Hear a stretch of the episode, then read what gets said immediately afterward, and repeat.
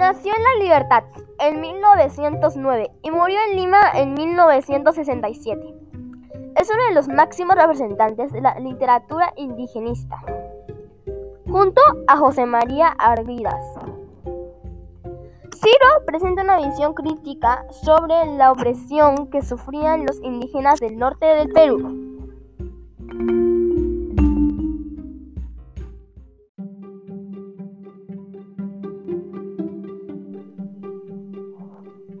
Algunos de sus cuentos peruanos publicados son La leyenda del nopal en 1940, con cuentos ilustrados para niños, Duelo de caballeros en 1972, Panqui y el guerrero en 1968, donde recoge cuentos y leyendas amazónicas para niños y otros cuentos amazónicos como El sol de las Juagares